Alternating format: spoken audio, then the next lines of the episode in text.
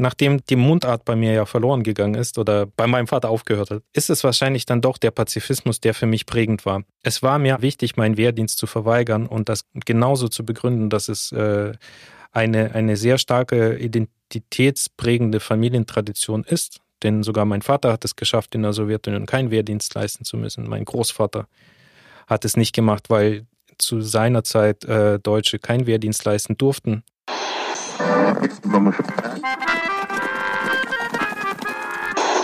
Sie empfangen Radio Almata. Steppenkinder, der Aussiedler-Podcast. Ira, ich glaube, wir sind jetzt wieder an den Orten, wo wir die letzten Folgen auch schon aufgenommen haben, oder? Ich sehe, ich erkenne, ich erkenne deinen Ort an deiner Zimmerpflanze. Ja, stimmt. Sie wächst mit der Herausforderung und äh, unseren Herausforderungen mit. Siehst du, die ist schon ganz schön groß geworden. Ich habe sie vor drei Jahren gekauft und da war sie noch winzig klein. Und ich wundere mich jedes Mal, wenn ich von meinen Reisen zurückkomme, dass sie immer noch lebt und wirklich einen starken Überlebenswillen hat. Ein Wunderbaum. Ein Wunderbaum. Ich sehe hinter dir ganz viele Bücher, ein Bücherregal bis zur Decke voll. Du bist in Detmold am Museum für Russland-Deutsche Kulturgeschichte. Richtig? Ist das aber nicht dein Büro, oder? Du bist in der Bibliothek? Genau, ich bin wieder in der Bibliothek und ich habe festgestellt, dass hier eine wunderbare Akustik herrscht. Also wenn, wenn wir auch noch Teppichboden hätten hier in, in unserer Bibliothek und nicht Kacheln, dann wäre es noch optimaler. Weil die vielen Bücher und die vielen Unterlagen und Zeitschriften, die fangen natürlich die äh, störenden Geräusche ab. Man fühlt sich hier so wie in der Universitätsbibliothek. Oder, ja. Also und das Schöne ist ja, dass die nächste Folge wir tatsächlich endlich mal an einem Ort aufnehmen, wo wir uns beide befinden werden, in Cottbus nämlich. Und da geht es dann um Kasachstan, aber ähm, dazu vielleicht dann am Ende der Folge. Genau, wobei wir haben ja auch in der letzten Folge angekündigt, dass wir beim Filmfestival in Cottbus dabei sein werden mhm. und versuchen werden, wieder eine Live-Session zu machen und sie dann auch aufzunehmen. Ja, da freue ich mich schon drauf. Ja, cool. Heute geht es um ein Thema, auf das ich mich schon lange Zeit gefreut habe und das für mich gerade sehr, sehr aktuell ist, weil ich immer noch das Buch von Irene Langemann lese. Und Edwin, du hattest vollkommen recht, es ist wirklich herausragend. Ich klebe an jedem Wort, freue mich immer auf den Abend, wenn ich endlich im Bett liege und das Buch lesen darf, denn da geht es um Menschen, die einen mennonitischen Hintergrund haben. Und hm. darum wird es heute auch gehen. Du hattest mit Irene in der Zwischenzeit einige Lesungen. Kannst du mal kurz erzählen, wie das Feedback so war? Wie ist es denn angekommen, das Thema? Wir hatten zwei Lesungen jetzt zusammen gehabt, die ich äh, organisieren durfte. Eine Lesung durfte ich sogar moderieren, die andere Lesung hat äh, Mirko Schwanitz moderiert. Ähm, bis jetzt durchgehend positive Reaktionen. Also Menschen sind begeistert von diesem Roman. Und ähm, du hast ein Wort gebraucht, äh, du liest gerade das Buch und das ist sehr. Ja, es ist wirklich herausragend. Und das ist sehr, sehr berührend. Also ich muss wirklich viel weinen zwischendurch. Ja.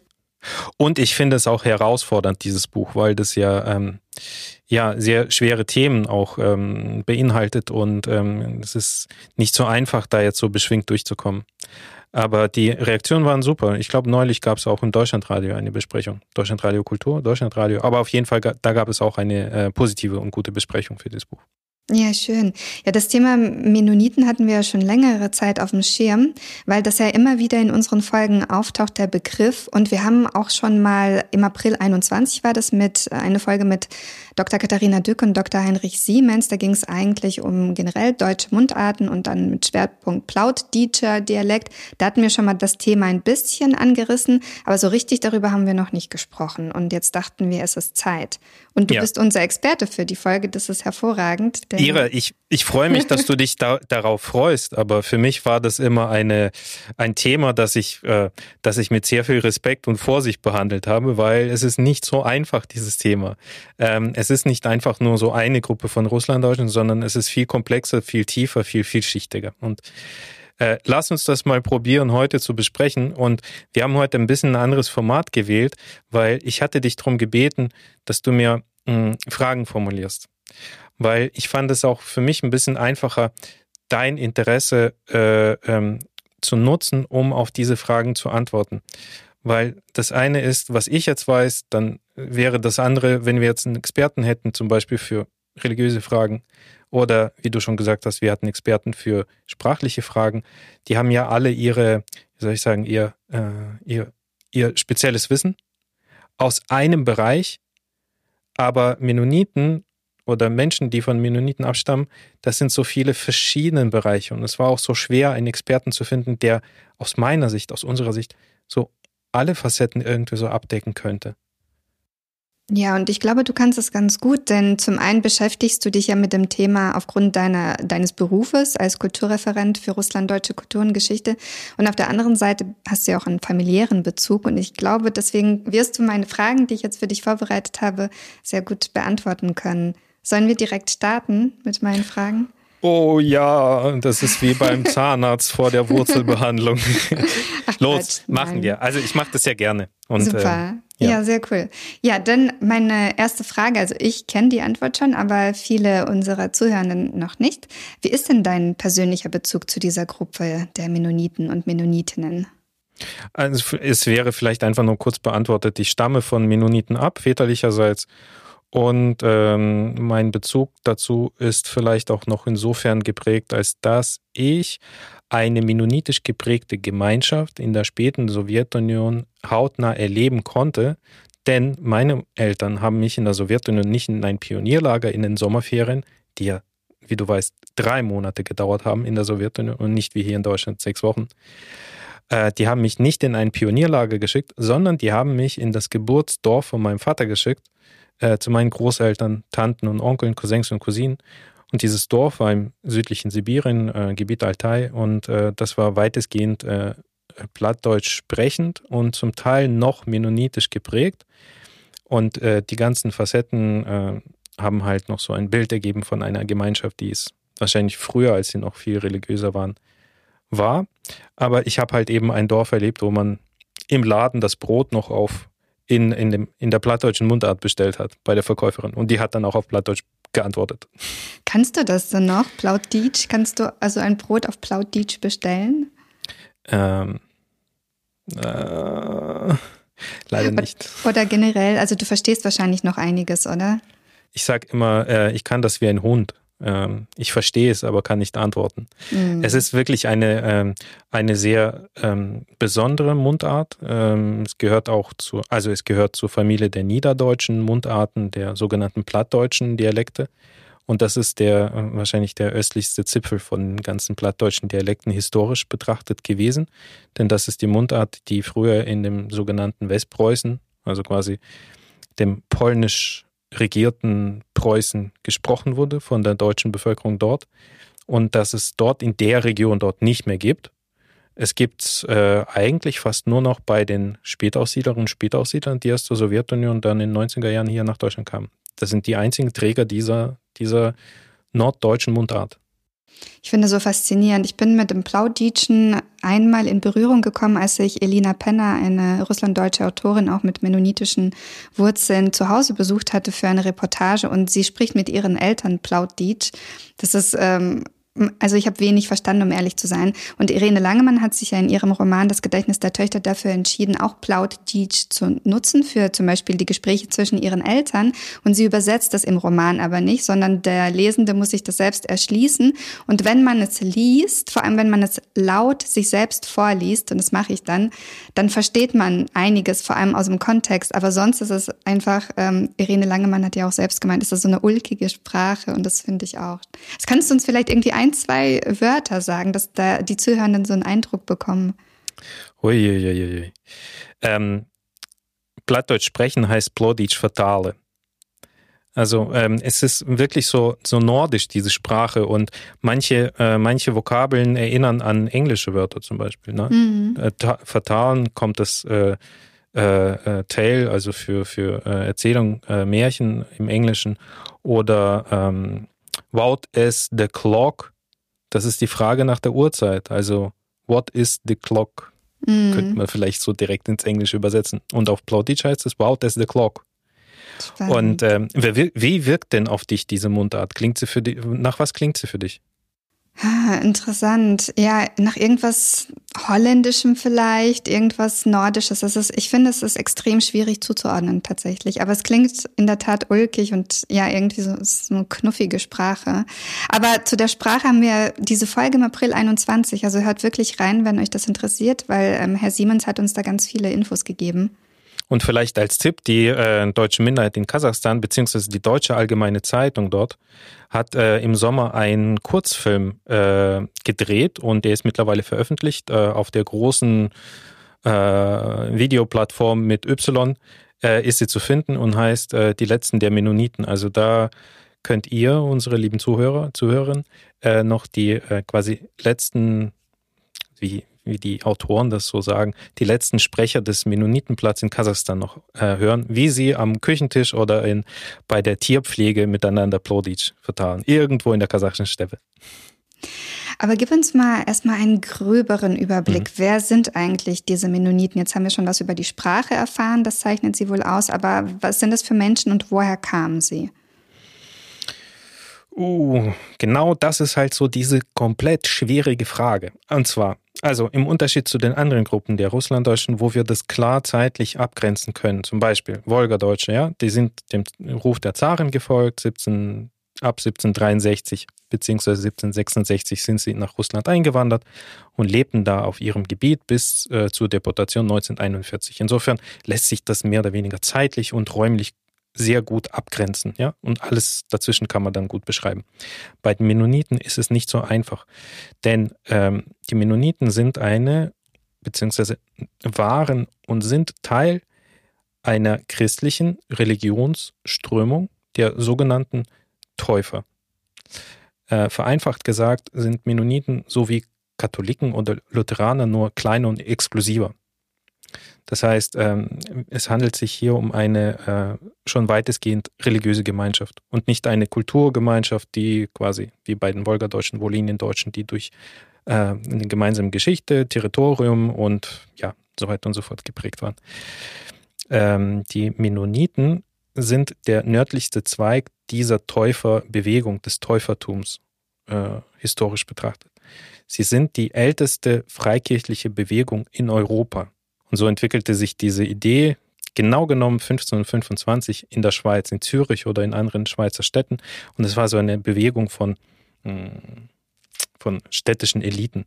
Also die wollten eine Gemeindesouveränität, also die wollten ihre Prediger und Priester selbst bestimmen und selbst wählen, zum Teil aus eigenen Reihen.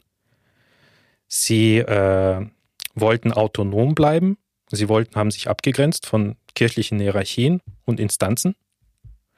Sie äh, nahmen selbst keine kirchlichen oder politischen Ämter an. Also sie haben keinen Schwur geleistet, das war für sie ganz wichtig. Zum Teil verkehrten sie auch nicht mit anderen Christen, also mit Katholiken damals und mit Lutheranern. Das heißt, die haben sich von Anfang an schon ziemlich abgesondert von den anderen. Und das Wichtigste ist, die praktizierten die Erwachsenentaufe. Das heißt, für sie ist die Vorstellung, äh, Christ zu sein, ist stark verbunden mit einem bewussten, äh, einem bewussten Eintritt zur kirchlichen, zur christlichen Gemeinschaft. Und äh, die Kindertaufe lehnen sie ab, weil in ihrer Vorstellung ist es so, dass die Kinder ja kein Bewusstsein haben, sondern, oder die nehmen ja nicht bewusst an den Glauben an. Und das sind so mehr oder weniger die Postulate der Täuferbewegung. Und äh, wer sich damit ein bisschen näher beschäftigen will, kann ja mal googeln, was das Schleitheimer Bekenntnis ist. Das ist so ein Dokument oder beziehungsweise so die Grundregeln, auf die sich diese Schweizer Täufer damals geeinigt haben. Schleitheim ist ein kleiner Ort in der Schweiz. Und das sind mehr oder weniger die Grundregeln, nach denen viele Täufer weltweit heute immer noch leben. Und die Mennoniten, das sind eigentlich die niederländisch-norddeutschen Täufer gewesen. Ähm, Mennoniten haben sie sich nach dem einflussreichsten Theologen dieser Bewegung genannt. Der hieß Menno Simons oder Simons Sohn. So wurde er auch in den Quellen beschrieben. Er war ein äh, katholischer Priester, der irgendwann quasi die Fronten gewechselt äh, hat und sich nochmal neu taufen lassen hat. Hat dann auch geheiratet und äh, war dann so die prägendste Figur dieser Bewegung in Niederlanden und Norddeutschland. Täufer gab es auch in der Schweiz, in anderen Regionen Deutschlands, überall äh, am Rhein, Straßburg, das waren so die Schwerpunkte. Aber diese norddeutsch-niederländischen äh, äh, Täufer, die haben sich nach dem Menno Simons ähm, benannt. Was er eingeführt hat oder worauf er Einfluss genommen hat, womit sich heute die Mennoniten insbesondere identifizieren, ist der Pazifismus. Also er hatte ähm, äh, Gewaltfreiheit gepredigt und für ihn war die Bergpredigt äh, war so ja der wichtigste Bestandteil der Bibel und des Gemeindezusammenlebens. Und auf seine Ideen äh, geht diese Bewegung der Mennoniten zurück, mehr oder weniger. Insofern ähm, die Geschichte der Mennoniten ist sehr stark mit der Bewegung der Täufer verbunden. Du hast gefragt, woher sie stammen. Vielleicht kannst du das sogar ein bisschen präzisieren. Also woher kamen denn diejenigen Mennoniten, die ins russische Zarenreich eingewandert sind? Was war denn so die letzte Station vor der Auswanderung und wann war diese Auswanderung größtenteils? Ähm, also wir müssen, müssen auf jeden Fall berücksichtigen, dass es Schwerpunkte gab, also regionale Schwerpunkte dieser Idee. Gewandert ist die Idee öfters. Nicht immer Menschen, sondern die Idee ist gewandert. Und zwar im 16. Jahrhundert war der Schwerpunkt Norddeutschland, also Friesland, Niederlanden, Norddeutschland. Dann sind sie bis zum 18. Jahrhundert war der Siedlungsschwerpunkt in Westpreußen, also im heutigen nördlichen Polen. Und dann ab dem äh, späten 18. Jahrhundert und frühen 19. Jahrhundert war der Schwerpunkt der Mennoniten weltweit in der heutigen südlichen Ukraine im Russischen Reich, ähm, weil sie eben überzeugte Pazifisten waren. Und nachdem dieser Teil Polens dann königlich preußisch geworden ist, also nicht mehr dem polnischen König unterstanden, sondern Friedrich dem Großen, dem preußischen König, hatte er, der preußische König, die allgemeine Wehrpflicht eingeführt. Und das war für die pazifistischen Mennoniten der Anlass gewesen, der Grund gewesen, dieses Land zu verlassen. Und Katharina die Große hatte im Rahmen ihrer Privilegien die sie an die Kolonisten ausgesprochen hat, denen ja auch diese Wehrfreiheit für immer zugesichert. Das heißt, wenn wir jetzt zum Beispiel bei den Wolgadeutschen mehr so von wirtschaftlichen Faktoren sprechen und Anreizen, so waren das für die Mennoniten definitiv diese religiösen Überzeugungen. Die wollten irgendwo leben, wo sie a. keinen Wehrdienst leisten mussten und b. eine weitestgehende Gemeindeautonomie hatten. Also einen, einen sehr hohen im, Im Folgenden haben sie auch einen sehr hohen Grad an Selbstverwaltung, Selbstorganisation entwickelt. Also sie wollten weitestgehend ohne Einfluss der Außenwelt leben, aber dann natürlich im Gegenzug dann für die russischen Zaren äh, Länder erschließen, zum Beispiel als Landwirte. Die waren in Westpreußen, waren sie sehr erfolgreich in, in der Erschließung der, der äh, Sümpfe zum Beispiel oder Niederungen, Flussniederungen. Und äh, für die Zaren haben sie eben die Steppe erschlossen.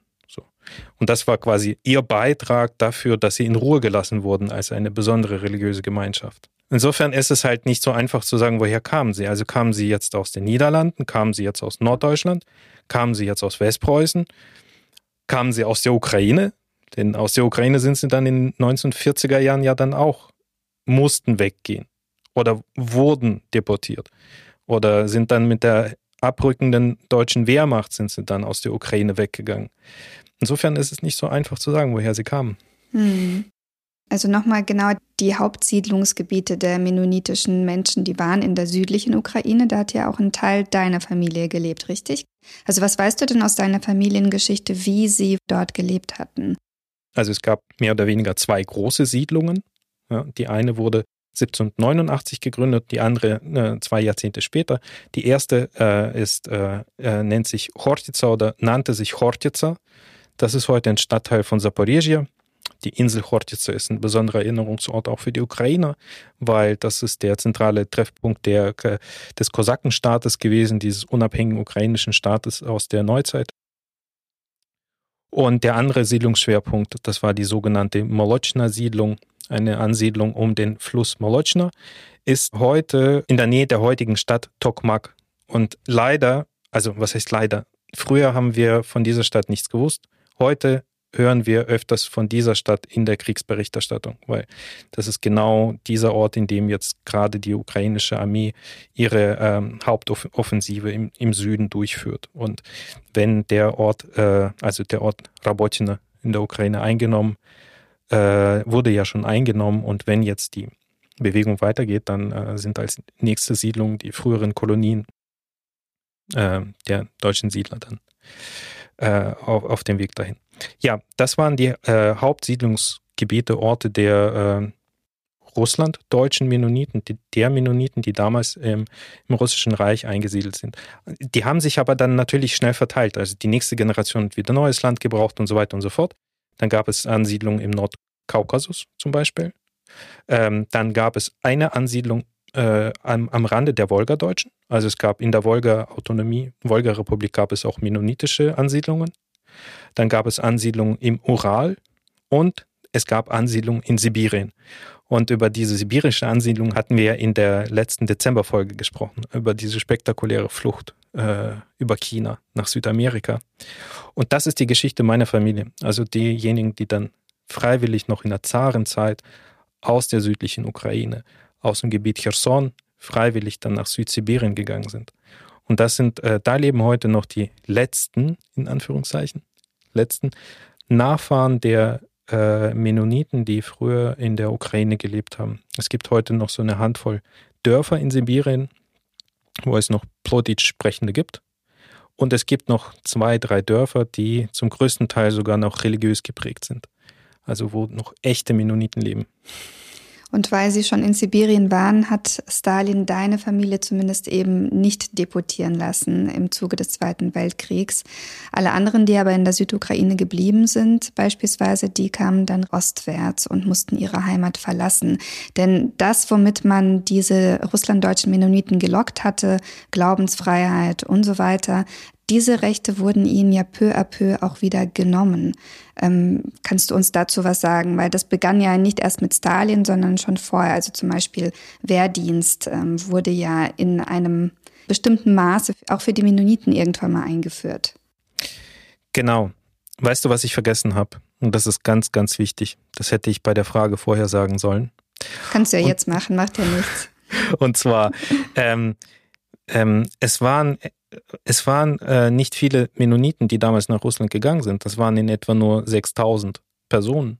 Also ein paar hundert Familien sind damals dahin gegangen. Insgesamt waren das mehr oder weniger 10 Prozent der äh, Kolonisten waren mennonitisch.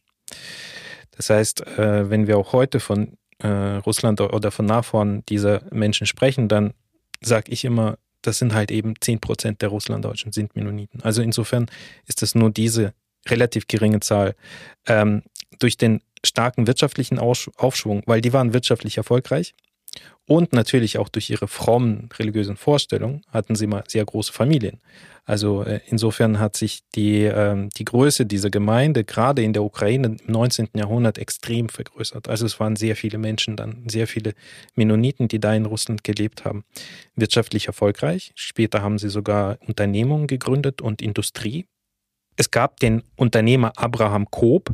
Er hatte eine Fabrik gegründet, die Landmaschinen hergestellt hat, auf dem Gebiet der heutigen ukrainischen Stadt Zaporizhia. Daraus entwickelte sich dann in der sowjetischen Zeit äh, das Automobilwerk äh, Zaporizhsky Automobilny Zavod. Das ist ein Automobilwerk, das heute in der Ukraine nach wie vor äh, ähm, Autos herstellt. Also insofern waren sie halt schon erfolgreich. Ähm, welche Einflüsse das genommen hat auf sie dann? Naja, es gab dann irgend, es gab weitest nach und nach dann Einschränkungen dieser Gemeinde Selbstverwaltung. Ne? Im Zuge von allgemeinen Reformen im Russischen Reich. Die waren am Anfang noch gar nicht so gegen die Deutschen gerichtet, sondern man hat versucht, das alles so ein bisschen verallgemeinern und äh, äh, allgemeine Gesetze auch für, äh, für die davor privilegierten unterschiedlichen Gruppen auch einzuführen. Äh, Im Zuge dessen wurde auch der allgemeine Wehrdienst eingeführt im Russischen Reich. Und ähm, das hatte damals sehr viele Mennoniten abgeschreckt und äh, die sind dann in Übersee ausgewandert, nach Nord, äh, zum, zuerst nach Nordamerika und im 20. Jahrhundert dann auch am Anfang des 20. Jahrhunderts auch verstärkt nach Südamerika sind sie dann weitergezogen. Oder die sind einfach dahin gezogen, wo, man, wo sie als ähm, ähnliche Bedingungen vorfanden wie damals als Kolonisten. Die haben zum Beispiel den Mittleren Westen in den USA erschlossen oder in Kanada haben sie den kanadischen Mittleren Westen erschlossen. Und so sind diese Menschen damals im 19. Jahrhundert auch schon weggegangen.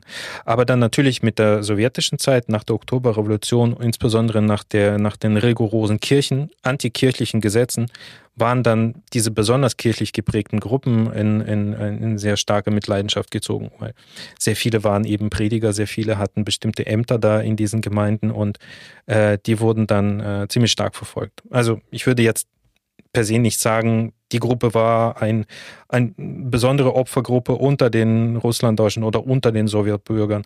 Aber die Anzahl der damals betroffenen äh, mennonitischen Russlanddeutschen im Verhältnis zu der Gemeinschaft war schon sehr, sehr groß. Also das hat fast jede Familie damals schon in den 1920er, 30er Jahren betroffen. Aber Ira, du hast ja auch eine, soweit ich weiß, eine spezielle äh, religiöse Prägung in deiner Voliniendeutschen Familie gehabt. Das waren ja, waren, waren das auch Mennoniten? Ich weiß, dass Mennoniten in Volinien auch gelebt haben. War, waren, gehörten die zu denen? Nee, meine Vorfahren, das waren vor allem Lutheraner, die in der westlichen Ukraine gelebt hatten. Und es gab aber auch ein paar baptistische äh, Menschen bei mir. Ich kann das teilweise nicht mehr ganz zuordnen, ob die sich später für den Baptismus entschieden hat und eigentlich lutheranisch waren oder wie da so die ähm, Entwicklung war. Aber ich habe auf jeden Fall einen Urgroßvater, der streng religiös war und ursprünglich aber Lutheraner war, soweit ich weiß. Und dann äh, wurde er aufgrund seiner Religionsausübung auch dreimal verhaftet, in den 40ern und 50ern, ich glaube auch schon in den, äh, in den 30er Jahren.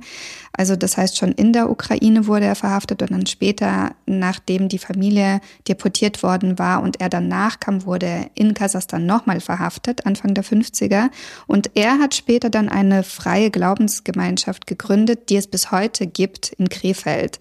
Und das ist eine große Freikirche und das war mir bis vor einigen Jahren auch gar nicht bekannt, sondern ich war da auf eine Hochzeit eingeladen und dann hat mich eine Frau in so einen Seitenraum geführt und meinte, ja, dein Urgroßvater, der Richard Steinke, hat doch unsere Gemeinde gegründet und dann hingen Fotos von ihm an der Wand, wie so eine Art Schrein und das fand ich sehr beeindruckend. Was ich noch beeindruckender finde, ist, dass ähm, ja viele Frauen diese ähm, diese Aufgabe übernommen hatten, als dann die Männer in den 30er, 40er, 50ern deportiert waren, in Gulags waren, in der Trudarmee waren äh, und die Predigten nicht mehr halten konnten, dass das Frauen übernommen haben, diesen Job. Und eine Großmutter von mir, Urgroßmutter, Emilia Sonnenberg, sie hat dann auch Predigten gehalten und auch den Konfirmationsunterricht dann für die jungen Menschen gegeben. Und diese Predigten, Religion war ja und Ausübung war ja verboten in der Sowjetunion. Das heißt, man hatte keine Kirchen mehr in diesen Sondersiedlungen in Kasachstan,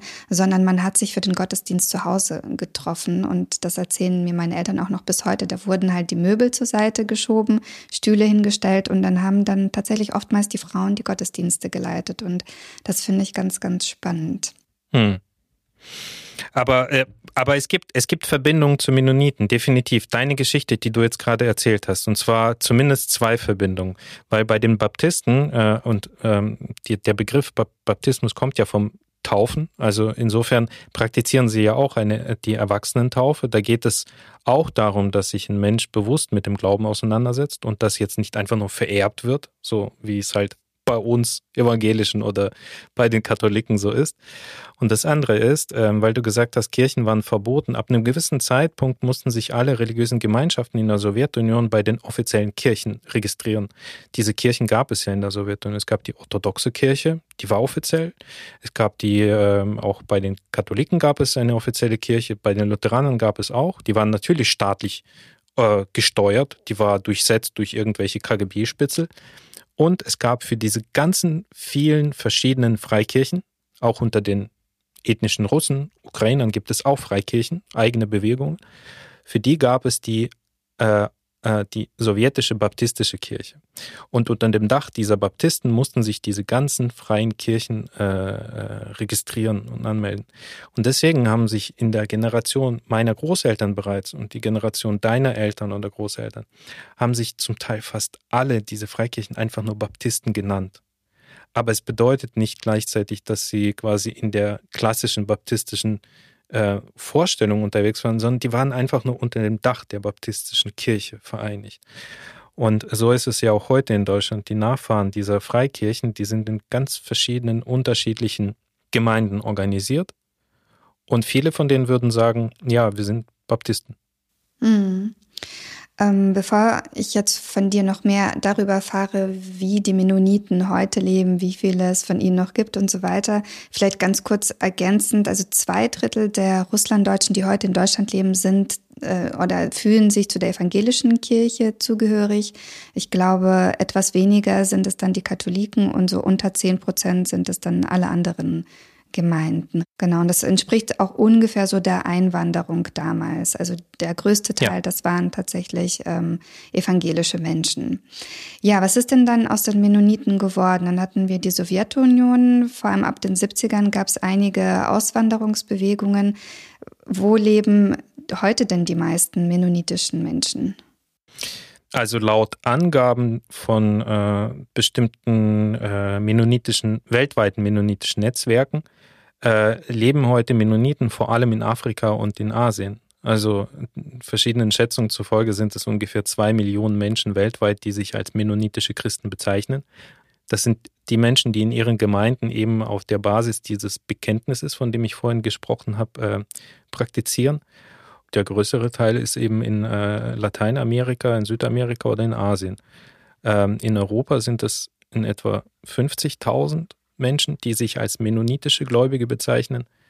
Und in Deutschland sind es in etwa 30.000, die sich als Mennoniten bezeichnen. Du würdest dich fragen, hä, 10 Prozent sind doch mehr als diese 30.000.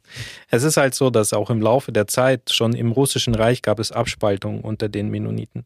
Da gab es welche, die sich dann ähm, die irgendwelche Reformen eingeführt haben und für die klassischen Mennoniten waren sie keine Mennoniten mehr, die wurden dann ausgeschlossen, die durften sich nicht Mennoniten nennen, die nannten sich dann Brüdergemeinden zum Beispiel. Ne? Und die, die diese, diese Neuerung nicht angenommen haben, das sind dann die klassischen Altmennoniten geblieben. Und so ist es auch in Deutschland hier. Gibt es verschiedene Mennonitengruppen, die gab es auch ohne die Russlanddeutschen. In Süddeutschland gibt es zum Beispiel auch einige Gemeinden, die sich immer noch Mennoniten nennen, die auf Menno Simons sich äh, berufen.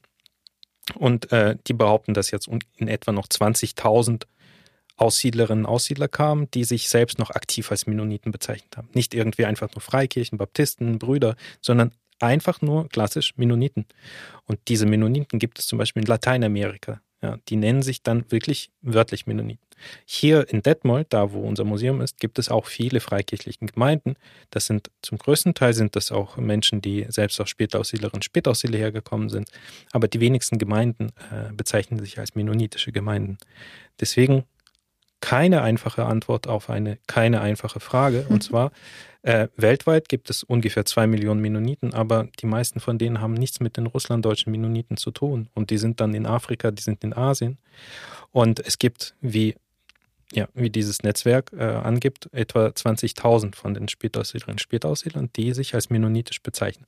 Wenn wir aber diese Regel mit den 10 Prozent aller Russlanddeutschen anwenden, dann gehen wir und nicht nur wir, sondern zum Beispiel äh, Heinrich Siemens hat das ja in der Folge auch gesagt, das sind dann so 200.000, 250.000 der Spätaussiedler, Spätaussiedler sind eben Nachfahren dieser Mennoniten.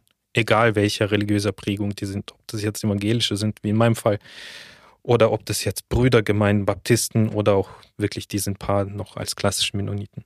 So viele sind es in Deutschland. Hast du den Einblick in solche Gemeinden? Weißt du, wie heute der Glaube und die Kultur gelebt werden? Also sind, sind das besonders strenge Gruppen oder hast du da ein bisschen was für uns? Total unterschiedlich. Also absolut unterschiedlich. Die hängen ja alle nicht zusammen, diese Gemeinden. Ne? Es gibt ja keine Instanz, es gibt keine Hierarchie, es gibt äh, lose Netzwerke, wo sie sich austauschen oder die Prediger tauschen sich dann in diesen Netzwerken aus. Aber man kann schwer sagen, wie sie sind. Also man, ich, ich würde mich auch, ich würde mich sehr, sehr hüten, da irgendwelche allgemeine Aussagen zu treffen über diese ganz diversen und verschiedenen Glaubensgemeinschaften und Gemeinden. Aber du hast gefragt nach der Kultur. Dazu würde ich gerne was sagen. Ja, gerne. Auch gerne aus deiner Familiengeschichte. Also gibt es da noch kulturelle Prägungen? Dazu sage ich dann anschließend was. Mhm. Aber wenn es um Kultur, also wie lebt man, wie, wie wird noch mennonitische Kultur ausgelebt? Also wenn wir die Religion ausblenden, so dreht sich alles mehr oder weniger um die Mundart, äh, um das Plodice. Und äh, wir sprachen ja auch zum Beispiel von dem Verein, die Plotisch-Freunde e.V., die vor zwei Wochen hier ihr Jahrestreffen hatten und ich durfte dabei sein. Ich habe dann natürlich nur 50 Prozent verstanden, was sie da gesprochen haben, aber es war schon sehr interessant. Es gibt den Verlag, den Tweback Verlag, in dem äh, Literatur in dieser Mundart äh, veröffentlicht wird. Den leitet auch Heinrich Siemens. Ähm, es gibt natürlich auch Autorinnen und Autoren, die in dieser Sprache schreiben. In Nordamerika, in Südamerika und in Deutschland. Der produktivste dieser Autoren, äh, den man da nennen kann, ist Arnold Dück gewesen. Also der ist bereits in den 1970er Jahren gestorben. Er hat sehr viel geschrieben und sehr viel in diesem Mennonitenblatt geschrieben. Auf ihn geht auch der Arnold Dück-Preis zurück, der von den Plottisch-Freunden äh, auch verliehen wird. Unter anderem auch an zuletzt Lili Gebhardt oder auch an äh, Elena Penner. Ähm, es gibt aber auch Autorinnen, die über das Milieu schreiben und aus dem Milieu stammen. Die schreiben dann Hochdeutsch oder die schreiben Englisch. Und da wären eben vor allem Miriam Taves aus Kanada zu nennen, aber auch Elina. Elina, ohne dich kommen wir gar nicht aus. also, auf jeden Fall, wir müssen da unterscheiden, was in dieser Mundart geschrieben wird oder, oder ähm, Werke von Autoren, die aus dem Milieu stammen oder über das Milieu schreiben. Da gibt es natürlich viel. Über Religion kann ich wirklich relativ schlecht äh, was sagen. Und bei dir in der Familie spürst du noch eine Prägung oder was hast du vielleicht noch von deinen Großeltern mitbekommen, was vielleicht so typisch mennonitisch ist? Schwer zu sagen. Ähm, ich würde sagen, nachdem die Mundart bei mir ja verloren gegangen ist oder bei, bei mir auf, bei meinem Vater aufgehört hat, in meiner Familie, ist es wahrscheinlich dann doch der Pazifismus, der für mich prägend war. Also ich würde mich jetzt nicht als einen, ähm, weiß nicht, 68er, 70er Jahre Pazifisten bezeichnen, so, und der auf Friedensdemos geht, das mache ich nicht. Ähm, es war mir aber wichtig, meinen Wehrdienst zu verweigern und das genauso zu begründen. Und genauso zu begründen, dass es äh, eine, eine sehr starke identitätsprägende Familientradition ist. Denn sogar mein Vater hat es geschafft, in der Sowjetunion keinen Wehrdienst leisten zu müssen. Mein Großvater hat es nicht gemacht, weil zu seiner Zeit äh, Deutsche keinen Wehrdienst leisten durften. Und äh, in den Generationen davor hatten sie sich die Privilegien erkämpft, äh, äh, Zivildienst in, im Russischen Reich oder auch in der frühen Sowjetunion leisten zu können. Und das war mir sehr wichtig. Das ist wahrscheinlich so das Prägendste, was mich persönlich betroffen hat. Kulinarik und, und das alles, klar, gibt es auf jeden Fall. Äh, Gib uns mal ein Beispiel. Was ist denn, wie schmeckt denn das Mennonitische? Welche Gerichte gibt es da? Ja, im Unterschied zu den, zu den anderen Wolgadeutschen oder auch vielen anderen Menschen im, in der früheren Sowjetunion trinken Mennoniten äh, weniger Tee, sie trinken sie trinken Kaffee, äh, den sogenannten Prips. Und der Prips, das ist äh, meistens ist es dann Zikori-Kaffee, also aus gebrannten Weizenkörnern. Äh, aber äh, dadurch, dass meine Urgroßmutter Verwandte in Brasilien hatte, hatte sie hin und wieder mal Päckchen bekommen mit brasilianischem Bohnenkaffee. Und da duftete es in den 70er Jahren um ihr Haus herum nach richtigen, echten brasilianischen Kaffee. Das ist wahrscheinlich so spezifisch bei den Mennoniten, dass sie eben Kaffee zu jeder Tageszeit, die können zum Abendessen auch Kaffee trinken. Und ich vermute mal, das ist so ihre hanseatische Ader. Also das haben sie irgendwo in Danzig dann so aufgenommen. So Pfeffer zum Beispiel oder, oder Kaffee, das ist so voll ihrs. Es gibt natürlich klassische Gerichte. Ich habe vorhin den Verlag genannt. Der Verlag ist benannt nach einem typischen Gebäck der Mennoniten, also Zweiback. Hm, Habe ich mal probiert übrigens auch bei Elinas Eltern zu Hause. Das Und? ist so ein Hefegebäck, super lecker. Ja. ein, ein Brötchen. Ja. Ja. Ähm, Genau, das sind vielleicht, aber ich glaube, so was, was den Mennoniten auch noch so anhaftet, ist dieses Grüblerische. Grüblerische und so dieses Schwermütige auch. Als, als ich meine Oma gefragt habe, was ihre Heimat ist, äh, als ich mich das letzte Mal mit ihr unterhalten habe, bevor sie dann gestorben ist, hat sie gesagt, nee, nee, nicht dieses Dorf, nein, auch nicht Russland, so, sondern äh, das Himmelreich. Das Himmelreich ist meine Heimat. Und äh, so diese Einstellung, die ist wahrscheinlich so typisch für Menschen, die aus diesen Familien stammen. Hm. Ja, vielen Dank. Ich glaube, wir haben einen ziemlich guten Überblick über die Mennoniten bekommen. Magst du vielleicht noch mal so abschließend so die drei Sachen nennen, die unsere Zuhörer jetzt mitnehmen können aus dieser Folge? Was sollten sie über die mennonitischen Russlanddeutschen wissen? Auf jeden Fall, Mennoniten sind und waren eine religiöse Gemeinschaft und es sind nicht nur Russlanddeutsche, sondern es ist eine weltweite religiöse Gemeinschaft und sogar einfach nur eine Idee. Mennoniten waren sehr mobil. Sie haben in sehr verschiedenen Regionen der Welt gelebt und haben auch überall Spuren hinterlassen. Äh, zu einem Zeitpunkt war der Schwerpunkt der Mennoniten in der heutigen Ukraine, in der Südukraine. Und das ist ein besonderes ukrainisches äh, Kulturerbe. Und das äh, teilen wir natürlich auch mit der Ukraine, dieses Kulturerbe. Das Kulturerbe hat aber auch Polen. Das Kulturerbe hat Deutschland und sogar auch Russland hat dieses Kulturerbe. Insofern könnte es auch ein europäisches Projekt sein, wenn wir an diesem Kulturerbe arbeiten. Und eine andere wichtige Information wäre, dass etwa 10 Prozent der Russlanddeutschen äh, haben eine mennonitische Abstammung. Und vielleicht zum Schluss ihre. Ähm, Kennst du berühmte äh, Menschen, die von Mennoniten abstammen? Wenn nein, dann spiele ich dir kurz mal eine Melodie vor. Mhm, ja, ich sag mal nein, spiel vor.